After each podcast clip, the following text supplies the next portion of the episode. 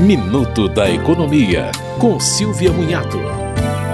A terceira turma do Superior Tribunal de Justiça decidiu pela responsabilidade do fornecedor por defeitos ocultos em eletrodomésticos, mesmo que a garantia contratual esteja vencida. No processo, uma consumidora reclamou que após quase quatro anos da compra de uma geladeira e de um micro-ondas, os dois passaram a funcionar inadequadamente. De acordo com a STJ, defeitos ocultos dos produtos podem aparecer apenas com uso e são tratados pelo Código de Defesa do Consumidor.